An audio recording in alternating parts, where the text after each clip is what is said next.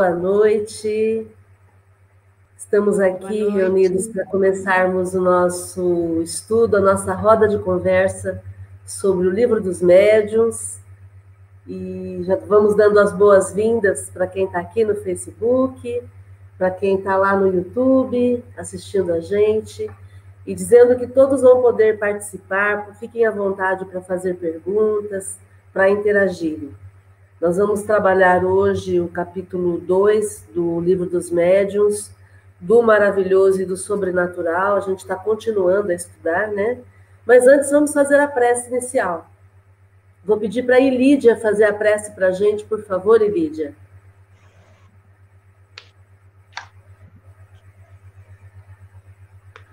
Mestre amado Jesus, Neste momento, nós pedimos a proteção dos mentores espirituais, os mentores do GEOL, que toda semana estão com a gente, prontos para nos ajudar.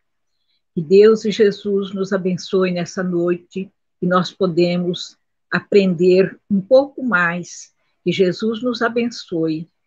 Que assim seja, Senhor. Muito bem. Gratidão, Elídia. Vamos lá, então. Obrigada. então. Nós estamos estudando o capítulo 2 do Livro dos Médios, que fala do maravilhoso e do sobrenatural. Então, a gente está entendendo que é, essa classificação do maravilhoso, do sobrenatural, é uma classificação errônea com relação aos fenômenos espíritas, porque a gente entende que o espírito existe, ele sobrevive à morte do corpo físico, ele continua pensando, continua sendo ele mesmo, ele consegue interagir com quem está aqui na Terra. Então, o fato de nós termos fenômenos mediúnicos acontecendo, o fato de nós termos o espírito interagindo com o mundo material, não tem nada de maravilhoso e nem de sobrenatural, pelo contrário, é um fenômeno totalmente natural. E negar por negar não significa nada. As pessoas negam porque elas desconhecem. O fato de eu não entender o que está acontecendo não me dá o direito de negar que aquilo possa acontecer. Então, é isso que a gente está estudando. E agora a gente vai para o item número 12 desse capítulo, onde nós vamos ler e vamos comentar. E aí, se você tiver alguma pergunta e quiser participar, por favor, fique à vontade, tá bom? Vou ver se a Regina ou a, Elídia podem ler para nós o, o, Eu leio, Marcos. Por favor, Rê. 12. Em lógica elementar, para se discutir uma coisa, preciso se faz conhecê-la. Porquanto a opinião de um crítico só tem valor quando ele fala com perfeito conhecimento de causa. Então, somente sua opinião, embora errônea, poderá ser tomada em consideração. Que peso, porém, terá quando ele trata do que não conhece? A legítima crítica deve demonstrar não só erudição, mas também profundo conhecimento do objeto que versa, juízo reto e imparcialidade a toda prova, sem o que qualquer menestrel poderá arrogar-se o direito de julgar Rossini e um pintamonos de uns de censurar Rafael.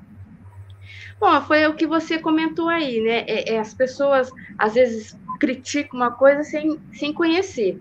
E aqui é o que ele está falando, que é lógico pensar que para discutir uma coisa, ter a sua opinião, você tem que conhecer ela para dar o, o, a crítica que, contra aquilo. Então você tem que conhecer o assunto. E muitas vezes, lá na época de Kardec, as pessoas não conheciam sobre o Espiritismo, que era uma coisa nova, e ficavam falando coisas sem o conhecimento de causa. Às vezes falando besteira até sobre o espiritismo. Então, para a gente poder argumentar alguma coisa sobre alguma coisa, a gente tem que ter o conhecimento sobre o assunto. Exatamente. Vamos lá. É que nem ele fala aqui, é, qualquer menestrel é, falar sobre Rossini. Rossini foi um, um, cantor de ópera muito famoso, né? Então, como assim, uma, uma, pessoa que não conhece a ópera, um menestrel que não conhece a ópera, vai falar sobre Rossini? Ou um pintorzinho, um pintor que não seja um Rafael, da, da, da categoria de Rafael, criticar as obras de Rafael? Exatamente. Olha, a imagem ficou diferente agora. É, estamos testando aqui a, os, os vários layouts. Muito bem. É, aí vamos ler o número 13 agora. Ah, peraí, deixa eu ver se eu consigo fazer aqui o número 13.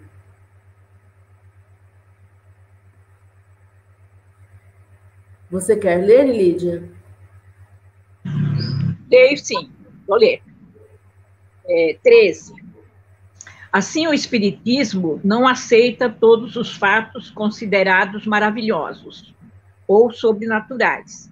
Longe disso, demonstra a impossibilidade de grande número deles e o ridículo de certas crianças, certas crenças que constituem a superstição propriamente dita.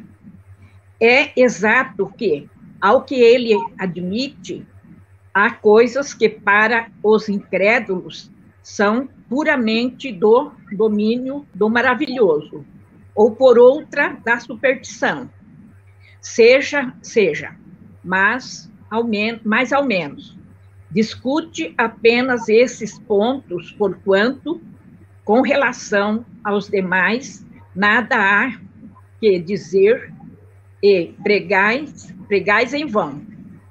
Atende-vos ao que ele próprio de, de, refuta.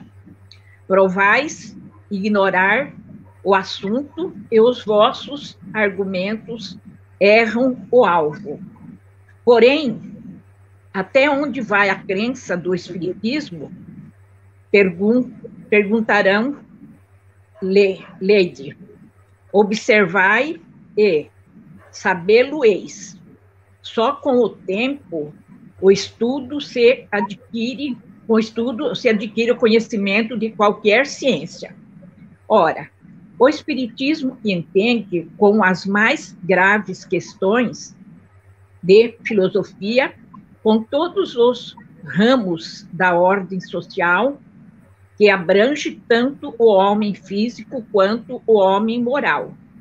É em si mesmo uma ciência, uma filosofia que já não podem ser aprendida em algumas horas, como nenhuma outra ciência. Tanta, tanta puerilidade haveria em se querer ver todo o espiritismo numa, numa mesa girante, como toda a física, em alguns brinquedos de criança a quem não se limite a ficar na superfície. Não necessário, não algumas horas, somente, somente, mas meses e anos para lhe sondar todos os arcanos, todos os arcanos. Aí você pode apreciar o grau de saber e o valor da opinião dos que se atribuem o direito de julgar, porque viram uma ou duas experiências, as mais das vezes por distração do divertimento. Dirão eles, com certeza que não lhes sobram lazeres para consagrarem, e tais estudos todo o todo o tempo que reclamam está bem. Nada a isso os constrange, mas quem não tem tempo de aprender uma coisa não se mete a discorrer sobre ela, e ainda menos a julgá-la, se não quiser que o aco, não, o acoimem de, lá, de Leviano. Ora, quanto, quanto mais elevada seja a posição que ocupa, ocupemos na ciência, tanto menos excusáveis é que, digamos, levianamente de um assunto que desconhecemos. Bom, aqui o que eu entendi é que as pessoas às vezes discutem um assunto que ela não, que ela leu, vamos supor, uma vez ou duas e ela já quer já passar o conhecimento, sabendo que ela sabe tudo. E o espiritismo não é bem isso. O espiritismo é uma ciência que tem que ser estudada todos os dias, todo ano, ano passa ano e, e venhamos de novo nessa encarnação e continuamos estudando, passamos lá de lá estudando e não acaba o estudo, nós estamos sempre aprendendo, né? E tem às vezes muitas pessoas que elas estudam um livro, elas leem uma página e elas falam, ah, já sei tudo, não precisa estudar porque ela já, já, já sei tudo. Aí ela sai, é, vamos supor, falando coisas que não existem, coisas que não é certo que o Espiritismo ensina, né? Ele ensina totalmente diferente. Então, a pessoa tem que estudar, tem que ir fundo para entender o que significa o verdadeiro Espiritismo, que não é uma brincadeira, é uma coisa muito séria. É isso que eu entendi. Agora você explica o resto. Muito legal, Lídia, é exatamente isso. O fato de, do Espiritismo aceitar, é, é, o fato do Espiritismo trabalhar com situações que não são explicadas pelas pessoas, não significa que essas situações sejam consideradas maravilhoso, né? nem sobrenatural. E aí, muitas vezes, por falta de estudo, como você bem disse, por falta de conhecimento, as pessoas acabam é, colocando tudo isso no, no mesmo balaio, né? Como a gente brinca.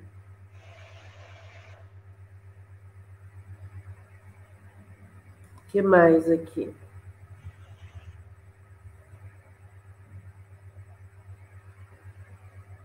Deixa eu pegar o texto.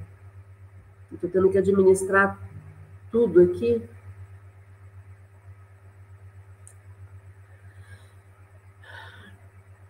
Então, uma parte legal que eu acho aqui desse item é quando ele coloca que o espiritismo ele precisa de tempo para ser analisado, não pode ser analisado como uma brincadeira e, e o espiritismo ele tem uma parte ele coloca aqui, né, que ele, ele trabalha questões de filosofia, de ordem social, é, abrange o homem físico, o homem moral, é, abrange todas, todos os aspectos da nossa encarnação, e é uma ciência, uma filosofia que não pode ser aprendida em algumas horas.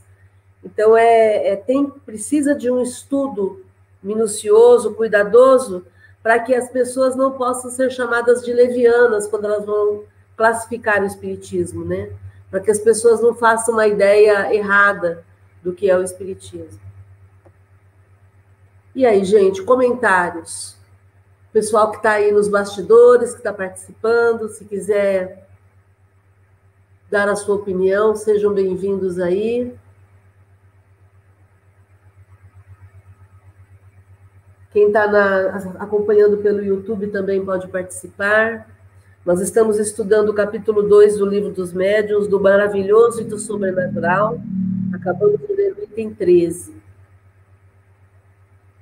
Algum outro comentário sobre isso? Ou vamos para frente?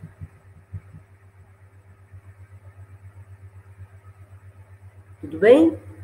Alguém leu o 14 para a gente? Que no 14 ele vai fazer um resumão de tudo que a gente estudou até agora.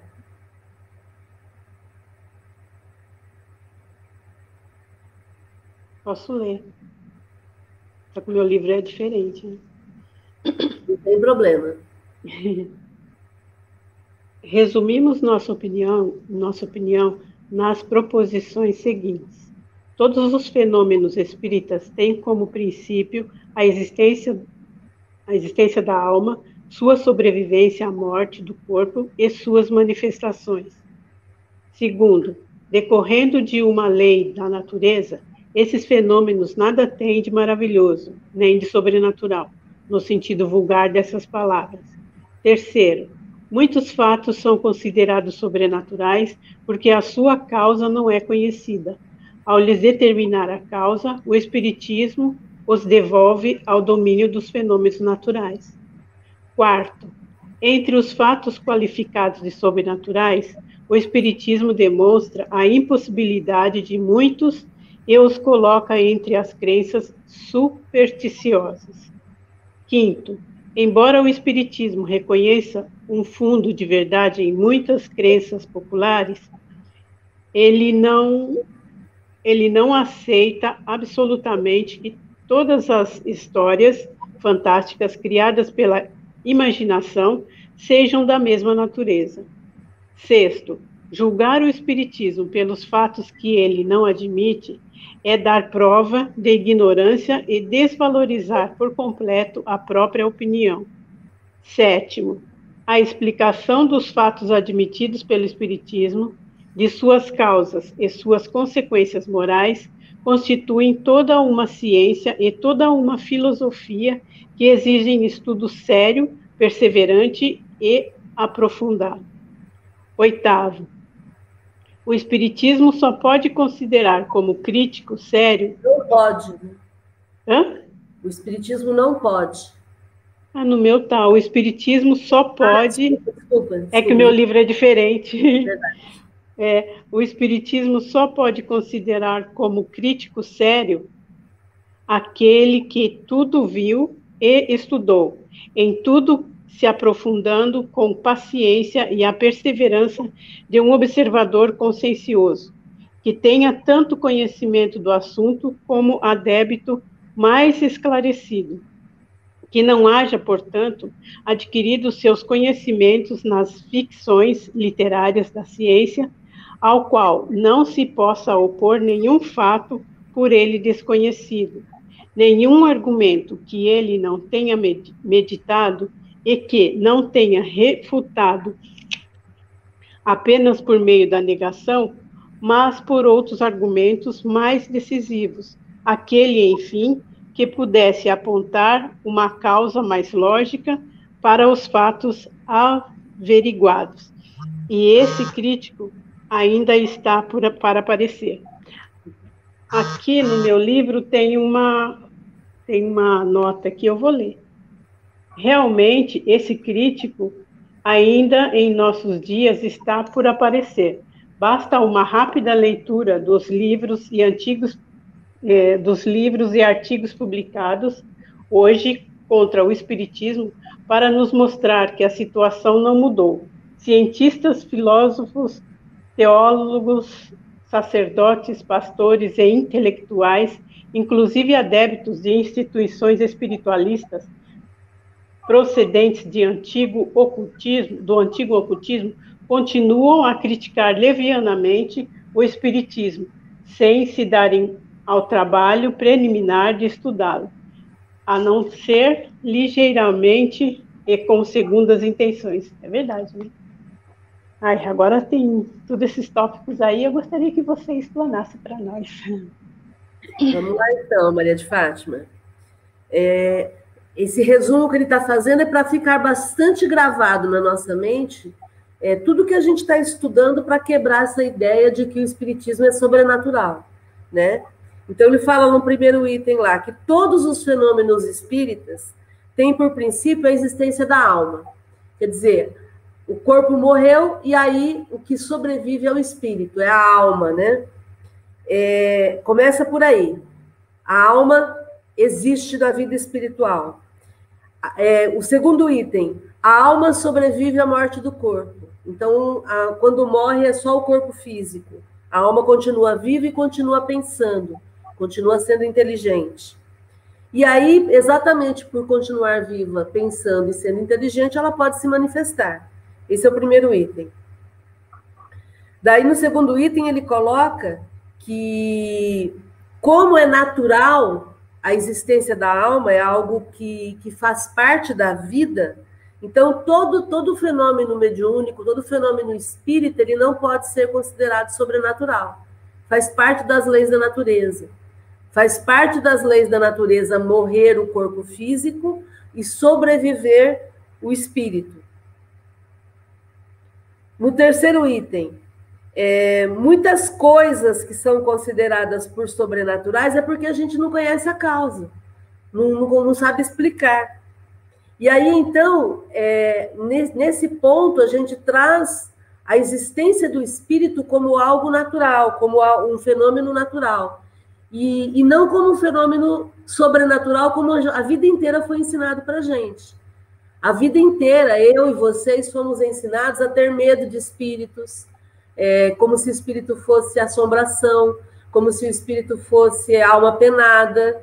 A vida inteira, gente, o imaginário popular criou isso dentro da nossa cabeça.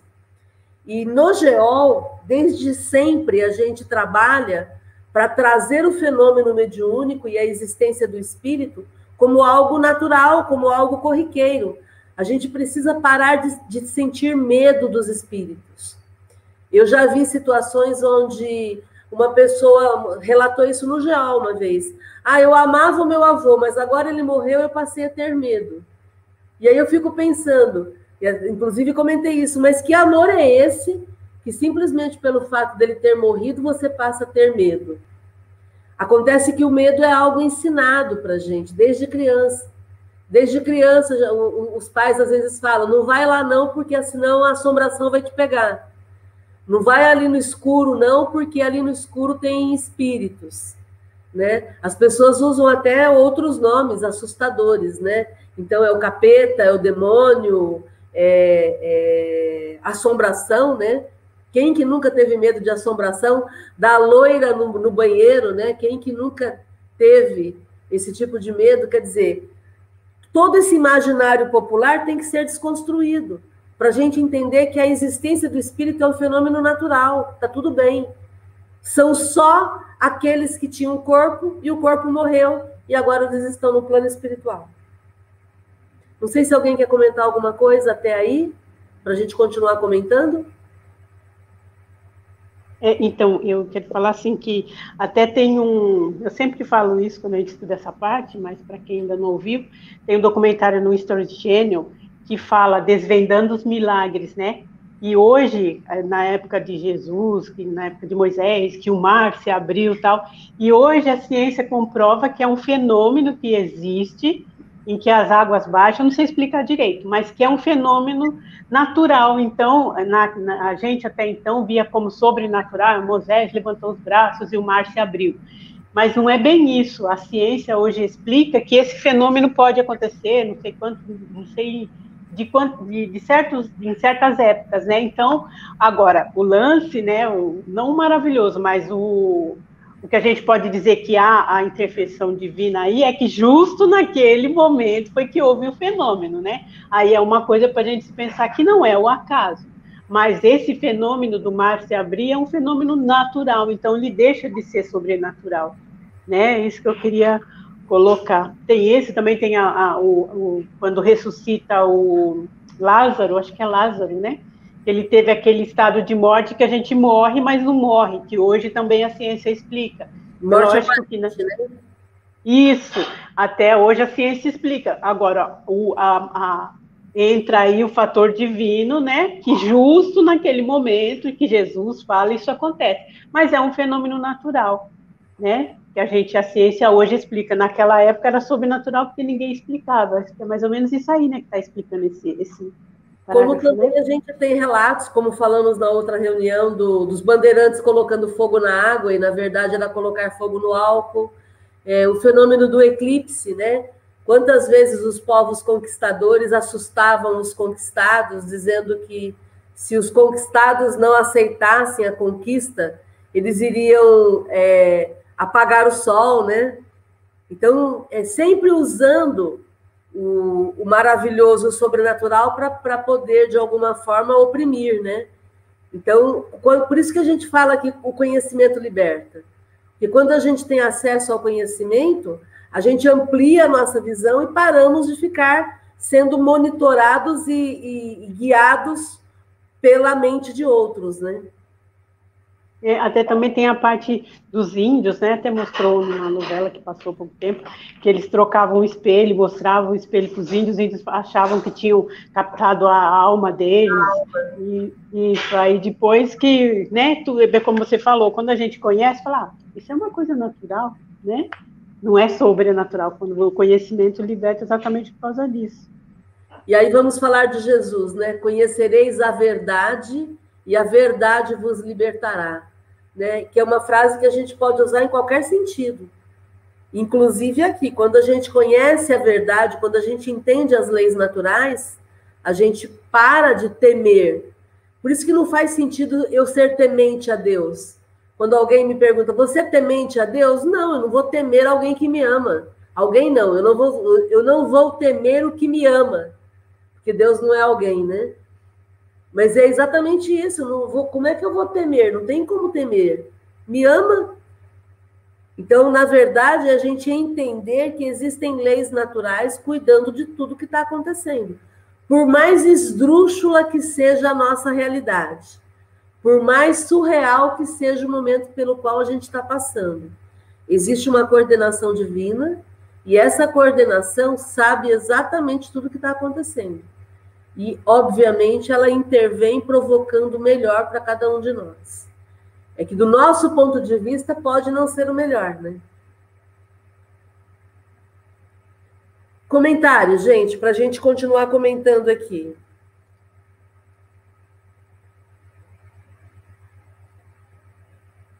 Tudo bem? Então, no item 4, é, o Kardec está colocando que entre os fatos considerados sobrenaturais, muitos existem que o Espiritismo demonstra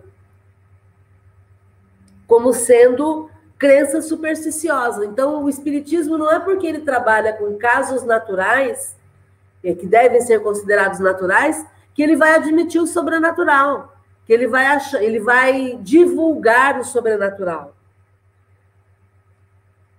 Aí no item quinto, ele coloca que é, existem crenças populares e o espiritismo de modo algum é solidário a essas crenças populares.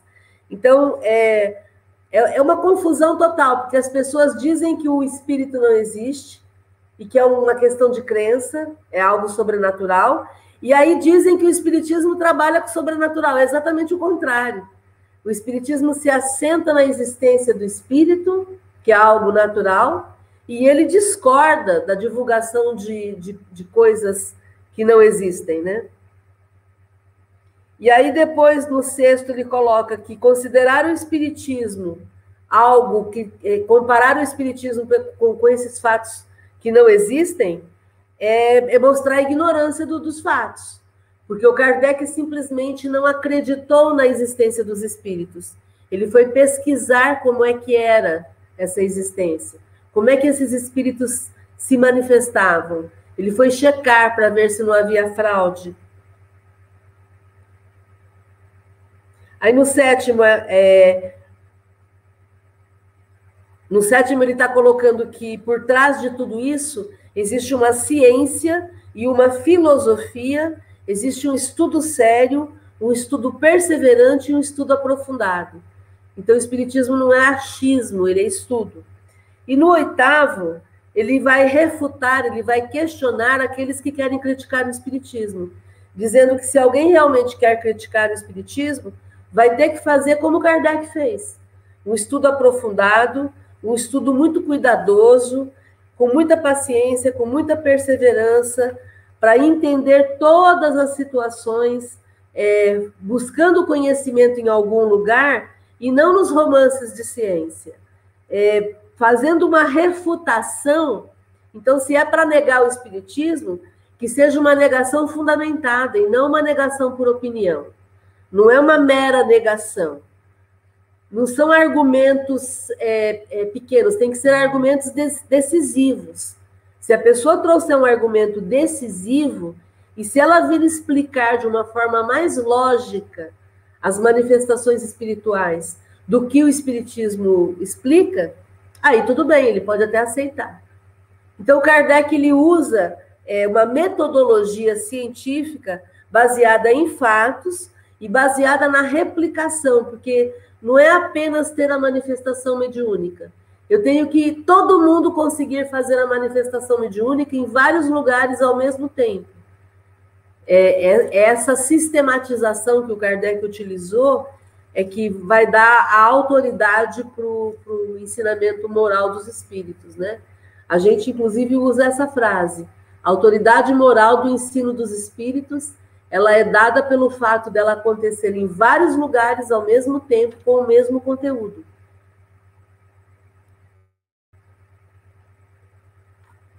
Ok, gente. Que mais? O que, que, vocês acham? Bom, ele coloca, ele termina dizendo que esse crítico sério tá pra, tá por, está por aparecer, ainda não apareceu.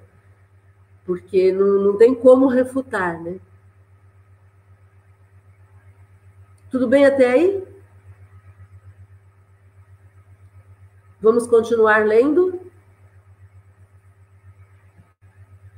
Quem lê para a gente o item 15?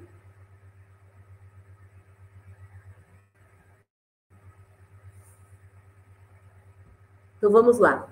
Pronunciamos há pouco a palavra milagre. Uma ligeira observação sobre isso não virá fora de propósito, neste capítulo que trata do maravilhoso. Na sua acepção primitiva e pela sua etimologia, o termo milagre significa coisa extraordinária, coisa admirável de se ver. Mas, como tantas outras palavras, essa palavra se afastou do seu sentido originário e hoje, por milagre, se entende, segundo a academia, um ato do poder divino, contrário às leis comuns da natureza tal com efeito a sua acepção usual. E apenas por comparação e por metáfora, é ela aplicada às coisas vulgares que nos surpreendem e cuja causa se desconhece. De nenhuma forma entra em nossas cogitações indagar se Deus há julgado útil, em certas circunstâncias, derrogar as leis que ele próprio estabelecera. Nosso fim é unicamente demonstrar que os fenômenos espíritas, por mais extraordinários que sejam, de maneira alguma derrogam essas leis, que nenhum caráter tem de miraculosos, do mesmo modo que não são maravilhosos ou sobrenaturais. O milagre não se explica. Os fenômenos espíritas, ao contrário, se explicam racionalissimamente. Não são, pois, milagres, mas simples efeitos cuja razão de ser se encontra nas leis gerais. O milagre apresenta ainda outro caráter, o de insólito e isolado. Ora, desde que o fato se reproduz, por assim dizer, à vontade e por diversas pessoas, não pode ser milagre. Todos os dias, a ciência opera milagres aos olhos dos ignorantes. Por isso é que outrora os que sabiam mais do que o vulgo passavam por feiticeiros. E como se entendia então que toda ciência sobre-humana vinha do diabo, queimavam-nos.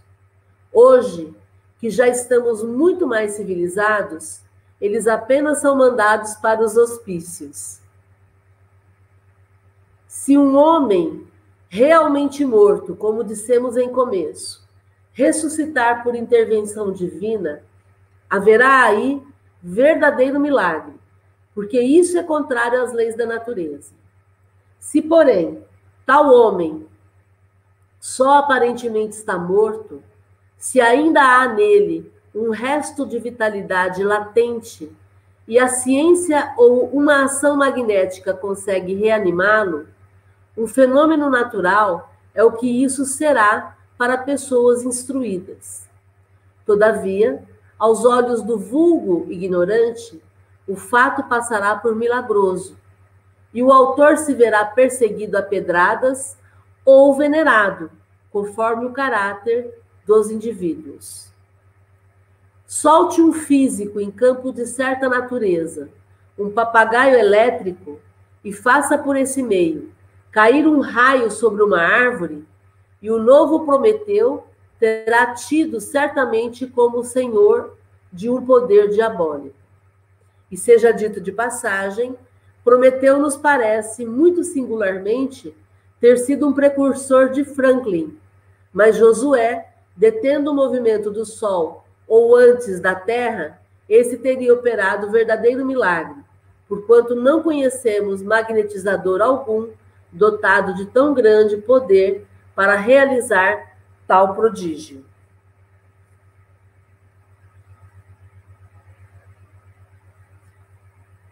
A gente vai parar aqui para que a gente possa ir explicando, né?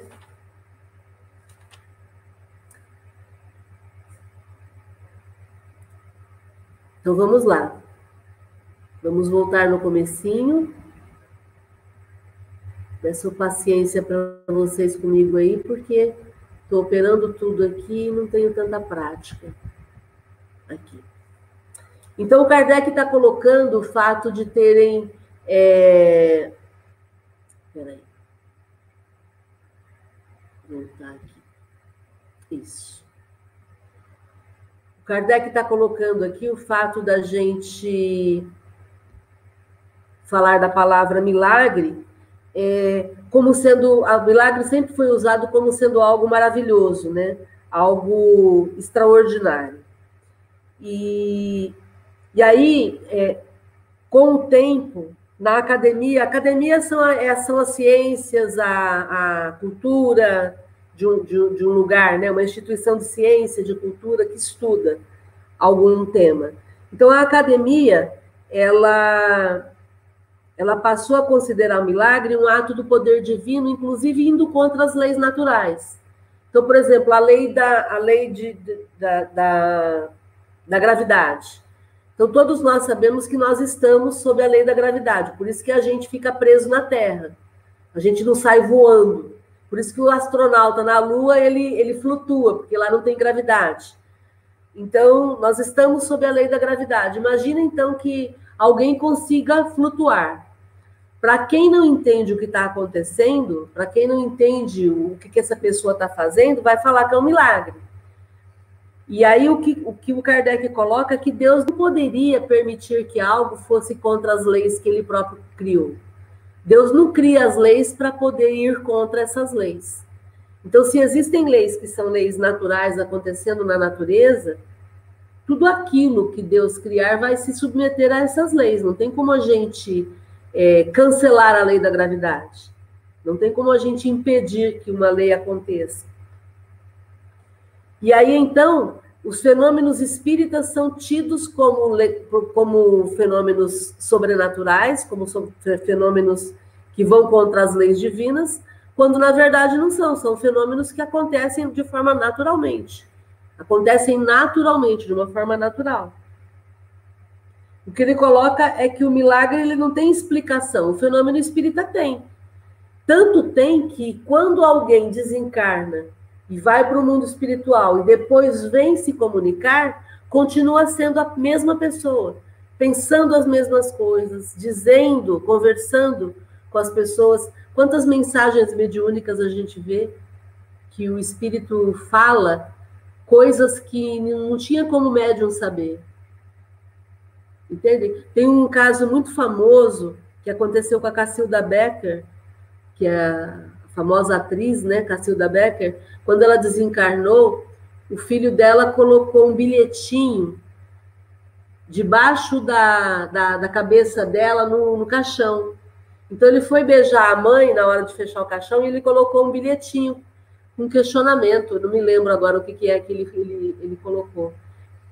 Mas ele colocou esse recadinho e ninguém viu, ninguém sabe disso. E depois ele foi no Chico Xavier e aí o Chico recebeu uma comunicação da Cacilda Becker respondendo a, pergunta que ele tinha feito. Então não tinha como ninguém saber, só ele que sabia dessa pergunta que ele fez para a mãe dele.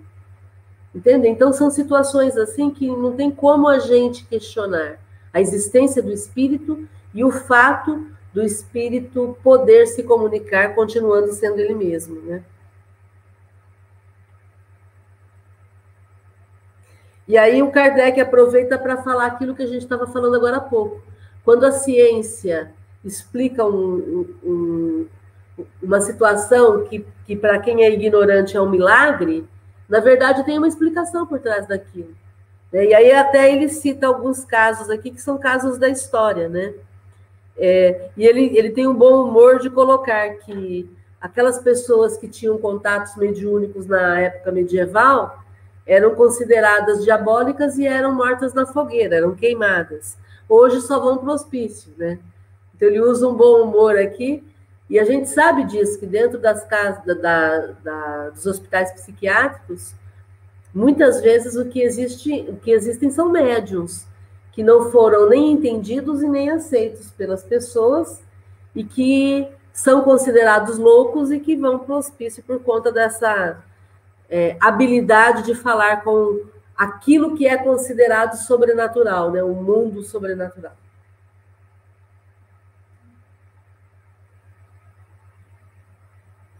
Daí o Kardec também comenta sobre a morte aparente, que a Maria de Fátima tinha comentado aqui. Então, Jesus, que era um espírito puro e perfeito, ele tinha condições de olhar para Lázaro e saber que ele estava num fenômeno de morte aparente, né? E não morto de fato. Porque é óbvio que Jesus não ia ir contra uma lei natural, que é a lei da destruição, que é a morte. Então tá tudo certo. Por isso que a gente não pode temer a morte, porque a morte faz parte da lei da destruição. Olha que como faz sentido, né? É natural que tudo aquilo que é matéria acabe. É natural que tudo aquilo que é matéria se deteriore.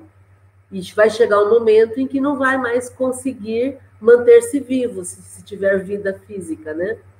Por isso que a morte é um fenômeno natural. Por isso que nós não podemos temer o único, a única certeza que nós temos. Então a gente vai, vai, vai fazendo sentido para a gente todo esse entendimento, né?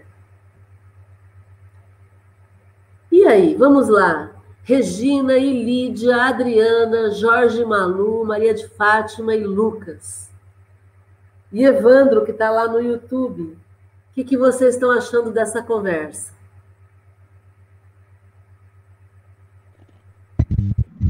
Márcia. Oi, Dri. Oi, em relação ao a, que nem a milagre. É, essa semana eu vi um comentário no Face meus pastor, que um amigo deles, né, teve Covid, ficou entubado, tudo, né, um monte de, né, falando lá, é, foram até visitar ele, acho que no hospital, não sei, e sempre falando que é um milagre, é um milagre ter se recuperado, é um milagre, foi, foi um milagre de Deus que dele, dele, ter, dele ter se recuperado do Covid, né? Quer dizer, isso confunde um pouco também as pessoas, como se diz, não, não é um milagre, né? Não é ciência. Então, só é que isso confunde, é o que confunde muita cabeça de muita gente, né? Vai, vai bitolando aquela coisa que é um milagre, que é um milagre, né? É muito simples. É, pensando na questão de, desse religioso. Pega esse paciente com Covid e deixa ele lá no púlpito, no altar na igreja. E aí vamos ver se ele vai se recuperar. Com todo respeito às religiões. As pessoas confundem as coisas. É óbvio que a fé opera milagres. Então, a fé é a certeza. Quando uma pessoa está doente e ela tem a certeza de que ela vai ficar bem, ela mobiliza recursos que nem ela sabe que ela tem.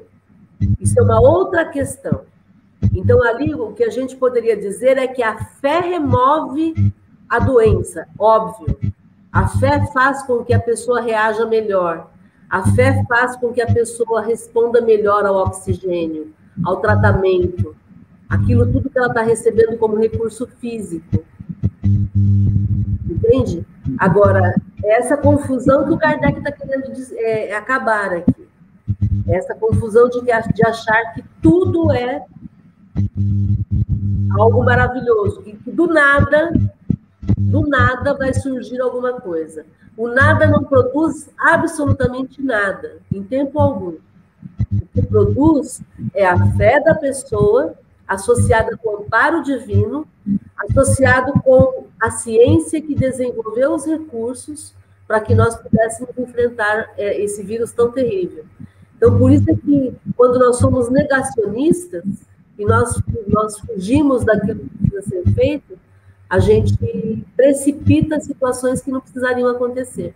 Por exemplo, agora que a gente está numa fase de de alta transmissão do Covid, com um nível absurdo de internação e com um nível altíssimo de mortes. Né? O meu filho é médico em Jaú, ele comentava comigo outro dia que em um plantão foram quatro óbitos. Um plantão foram 12 internações, sendo quatro jovens menores de 30 anos. É assustador o que a gente está vivendo. E a única coisa que nos protege nessa situação é o isolamento social, é o distanciamento das pessoas, o uso de máscaras e a gente lavar as mãos com frequência. Então, quando eu faço isso, eu me protejo. E eu paro de transmitir para o outro. Então, o vírus está aí, mas ele não tem transmissão. Eu diminuo a transmissão. Quando a gente fala que Deus vai prover e vai curar, a gente para de lavar a mão, a gente para de fazer distanciamento, a gente para de se isolar e a gente para de, de, de tomar os cuidados necessários. Para de fazer os básicos, entendeu? Então, esse é o problema da gente jogar tudo para Deus. Ai, graças a Deus eu fui amparada. E aquele que não foi amparado, não teve a graça de vida? Graças a Deus eu fui salva daquele acidente. E aquele que morreu no acidente? Ele não mereceu? Percebe como faz sentido a gente ficar conjugando para algo maravilhoso, para o amparo divino? Todos são merecedores do amparo. Todos são filhos de Deus, entre aspas, né? Porque não é o filho no sentido material, mas todos nós somos criaturas divinas. Todos nós merecemos o amparo. Alguém tinha aberto o microfone, quem que foi que queria falar? Eu abri agora, pode ser. Ah, acho que é a Ilídia, deixa a Ilídia falar. Oi, Ilídia. Ilídia, tem que abrir o microfone.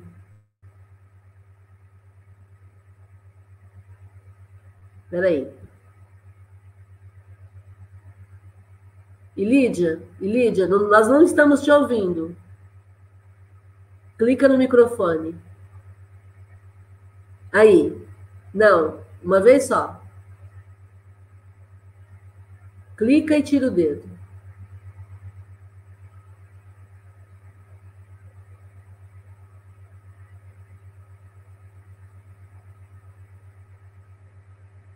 Aí. Aí. Estamos te ouvindo, né? Fala mais alto. É, eu acho que Está ouvindo? Tem que falar bem pertinho. Então tá, agora? Isso. Está ouvindo? Isso. Então, então, vamos lá. Então, eu tenho sete anos, né? O meu pai conta que minha mãe tinha era problema de obsessão, era muito forte, né? E aquela época a gente morava no sítio e a gente frequentava o espiritismo, era muito difícil, era, era longe. E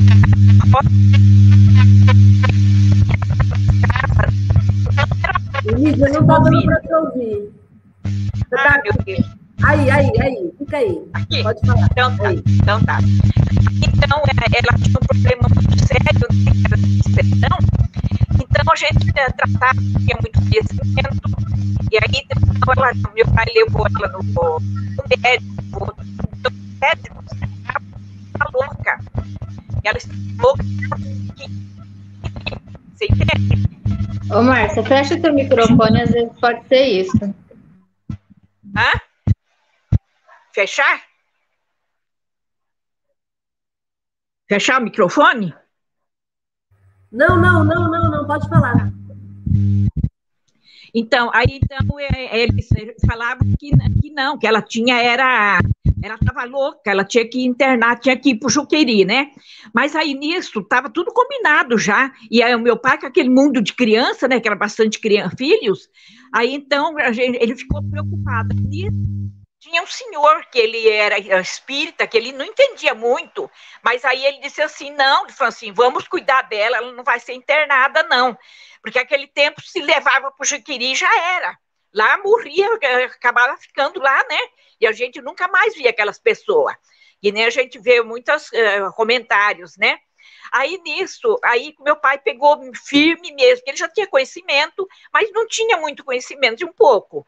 Aí ele pegou firme, esse senhor também sempre fazendo evangelho em casa e sempre orientando, e foi indo, foi indo que ela melhorou. Quando chegou no dia, ela não foi internada, não foi para o Jaquiri, porque não, o que seria de nós, com aquele mundo de criança, meu pai sozinho, né? Então eu fico pensando quantas pessoas naquela época eram internadas, diga, como loucas. Em vez, não, era mediunidade, né? Porque não era trabalhada, né? Então, é isso que eu queria lembrar, que muitas vezes as pessoas passam por esse momento e não entendem o que, que é, e coisa que, no, uh, frequentando o centro, estudando, a gente então resolve esses problemas, você entende? É isso aí, eu queria explicar isso aí. Então, né, ficou bem esclarecido que o que ela tinha era mediunidade, só que ela não, não exercia mediunidade. É isso aí. Perfeito, Lídia. E Adriana, obrigada pela dica aí. Valeu. A Maria de Fátima também queria falar.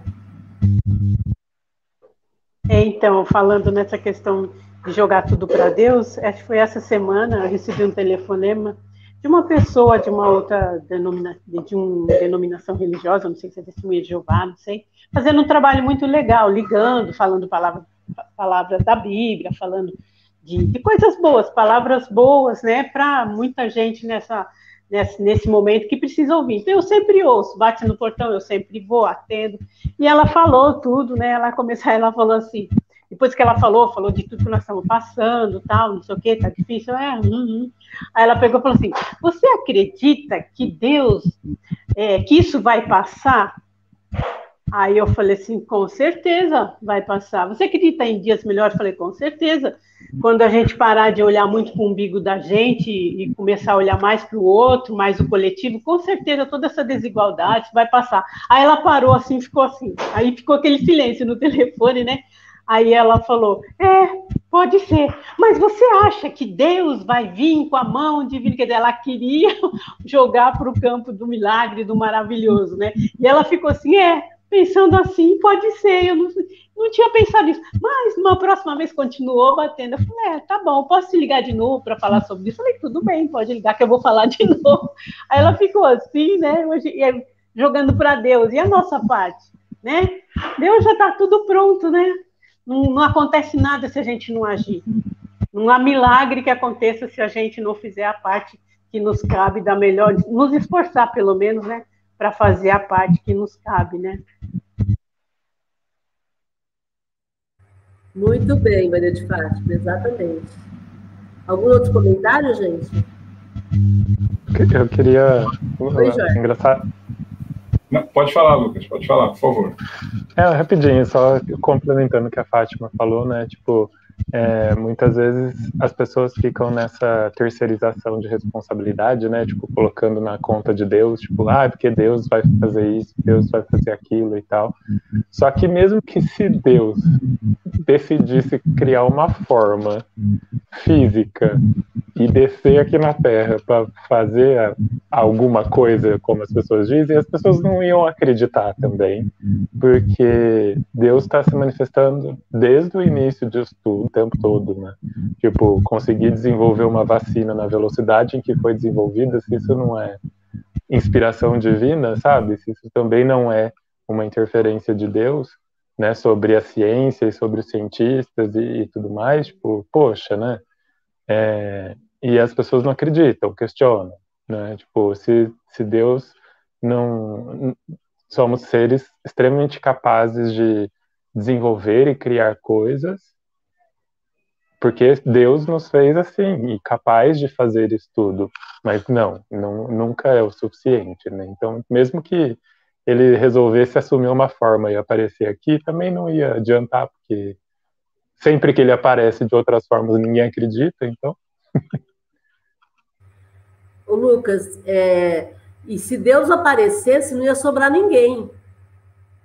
Porque se, se as pessoas têm medo dos parentes que desencarnam e aí passam a temer, ah, agora meu avô está me assombrando, imagina se aparece uma figura como a figura de Deus, né?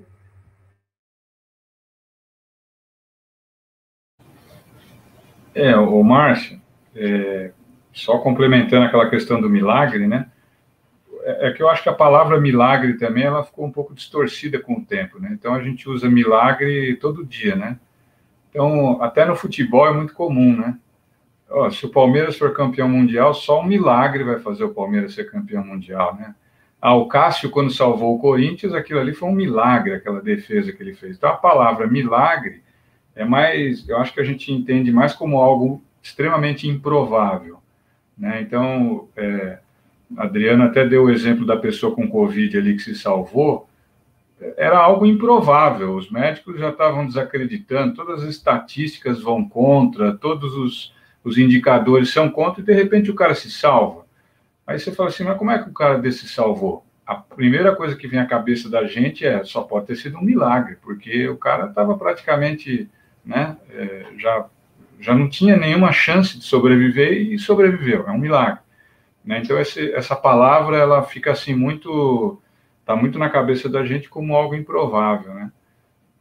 É, é a gente usa para tudo hoje em dia, até para as coisas mais simples. Ficou banalizado, né?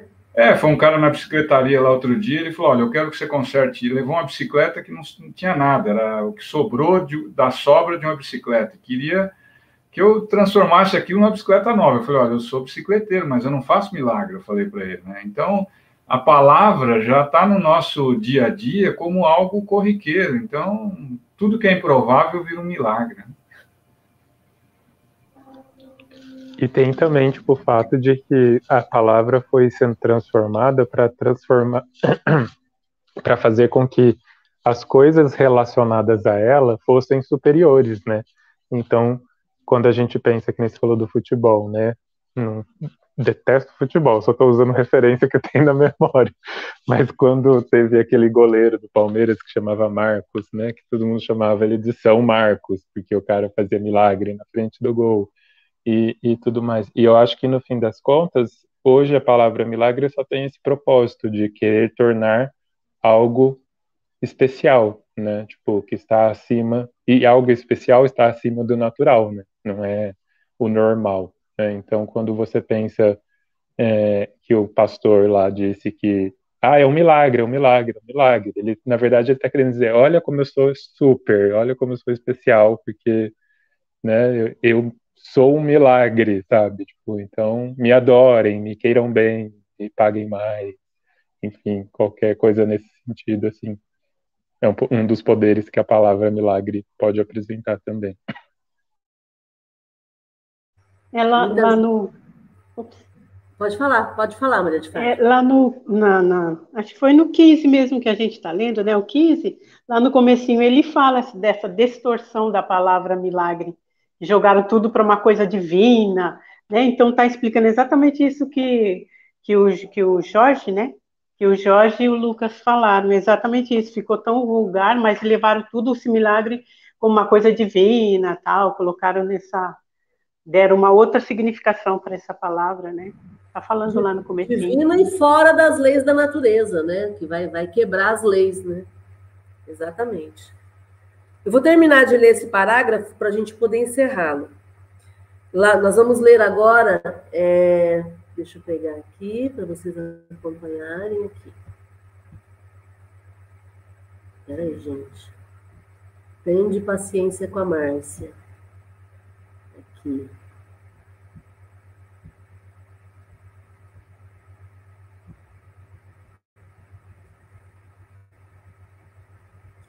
Nós vamos ler agora a partir do de todos, né? Então, vamos lá. Virou a página. De todos os fenômenos espíritas, um dos mais extraordinários é incontestavelmente o da escrita direta, e um dos que demonstram de modo mais patente a ação das inteligências ocultas.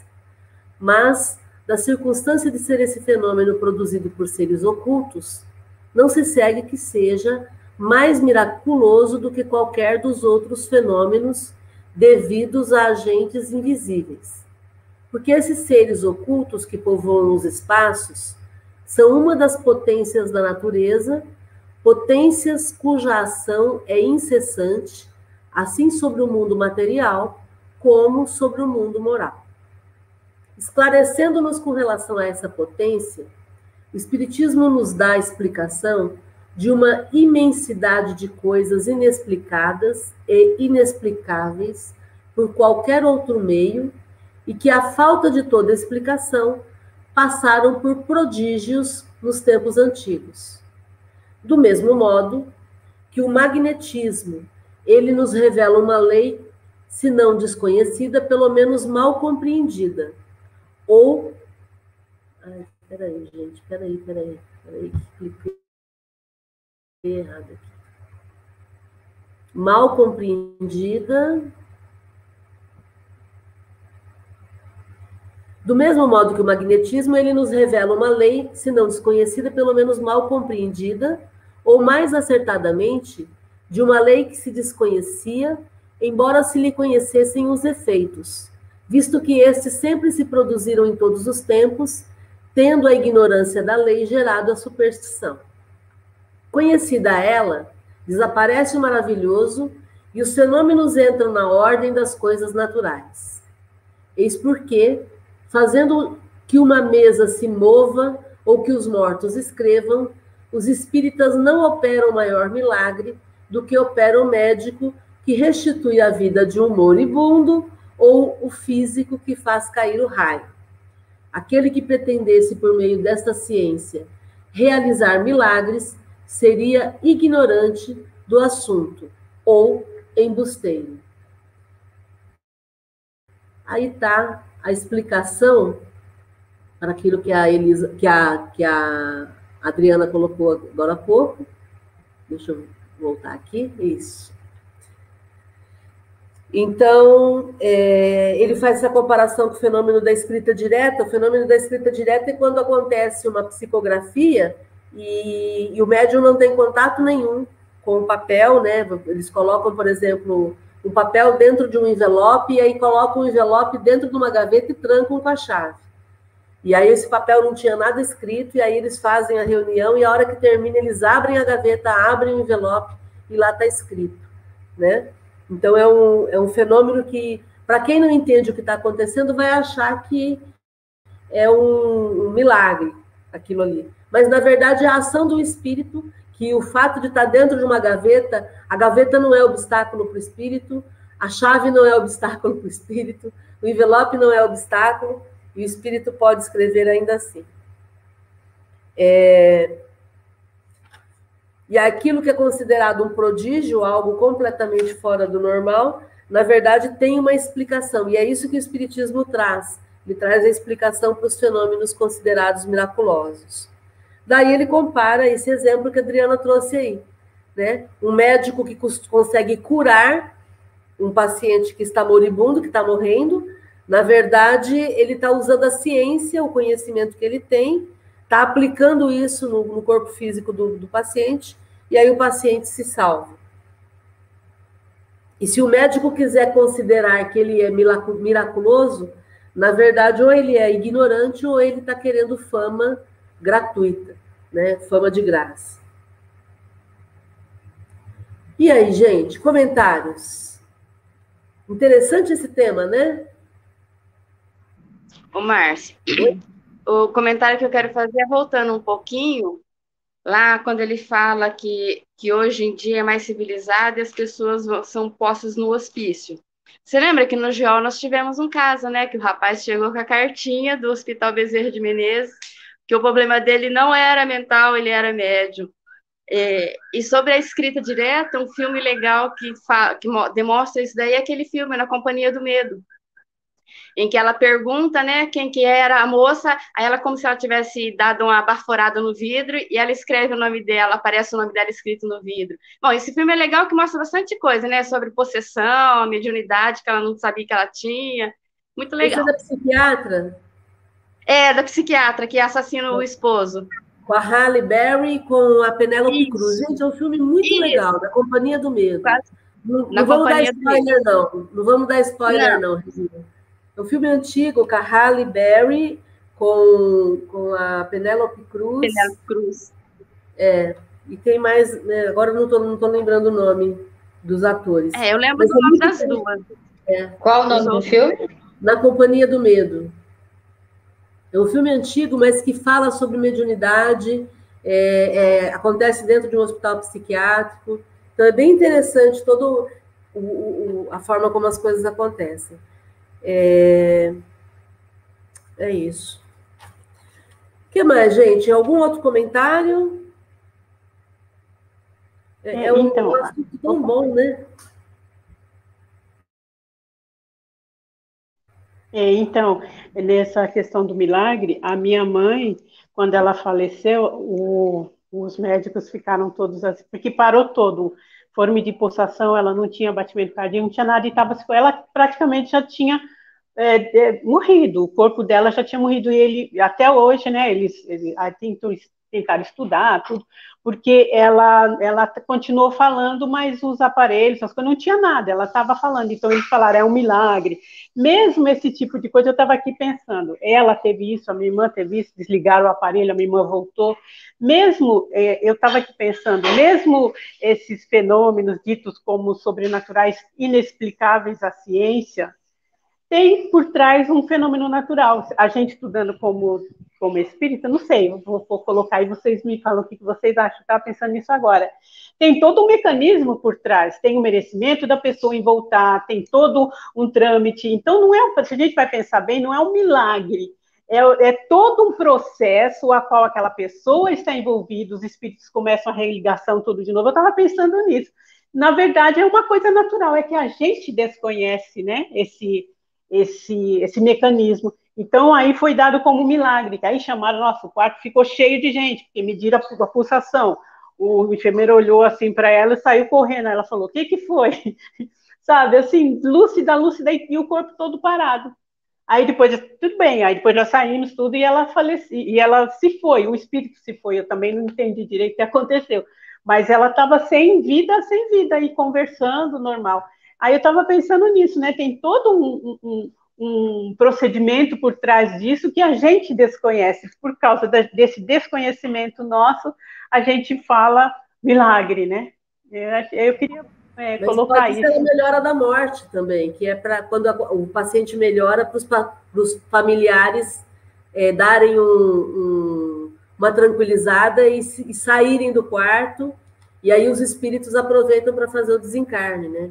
Porque quando a gente fica muito em cima de alguém que está desencarnando, a gente atrapalha o processo natural do desencarne. E se é um corpo que não tem mais condições de seguir vivendo, se a gente fica ali pedindo para ficar, o espírito fica perturbado e não vai, né? Então, então isso é então, muito o... comum acontecer. Então, o quase da minha mãe foi quando ela faleceu tal. E o da minha irmã, ela foi dada como morta, desligaram todos os aparelhos e quando desligaram, ela voltou. Aí ela conta pra gente tudo que eu já falei uma vez aqui dela, foi o contrário, ela estava tida como morta, e eles desligaram os aparelhos, chamou a família, tudo desligou. Quando eles desligaram, ela voltou. Aí eles ficaram, aí é milagre, milagre, né? Cada coisa, né? Milagre não, choque de realidade, né? De repente ela estava. É. Seu é. filho é médico, ele deve ter um monte de, de, de situações Olhos para ver, ouvidos para ouvir. Muito bom. Certo, meus amigos? Tudo bem até aí? Vamos continuar na próxima semana. A gente vai continuar nessa plataforma agora e todo mundo pode participar, tá? É... Eu acho que é isso. Vamos fazer a prece de encerramento, então. Alguém quer fazer a prece para a gente hoje? A Lídia fez no começo, quem faz no final?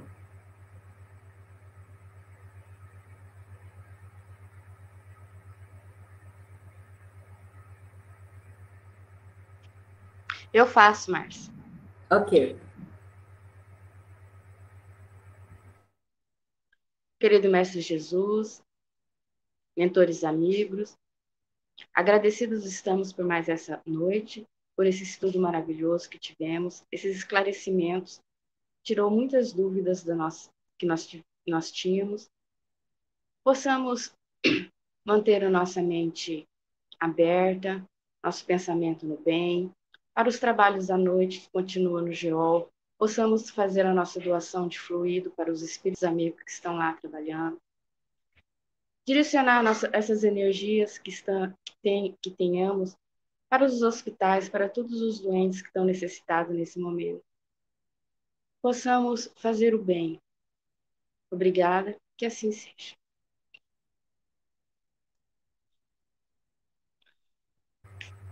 Muito bom. Gratidão, queridas e queridos. Boa tchau, noite tchau. Boa noite. Gratidão, boa noite. Boa noite, gente. Boa noite.